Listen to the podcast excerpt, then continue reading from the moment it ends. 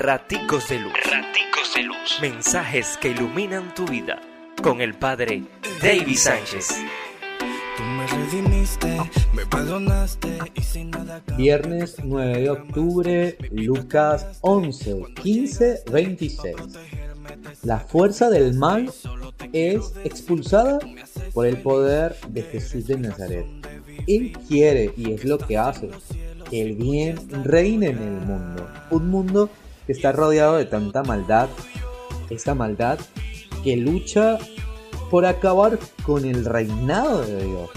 por eso que no nos podemos confiar del todo, porque el mal y sus acciones andan por allí buscando de una y mil maneras cómo colarse en nuestras vidas, en nuestras acciones, para impedir que nosotros vivamos nuestro proceso de conversión a Dios y que seamos sus instrumentos para la construcción de su reino. Ponte las pilas, Dios te bendice, pórtate bien, es una orden.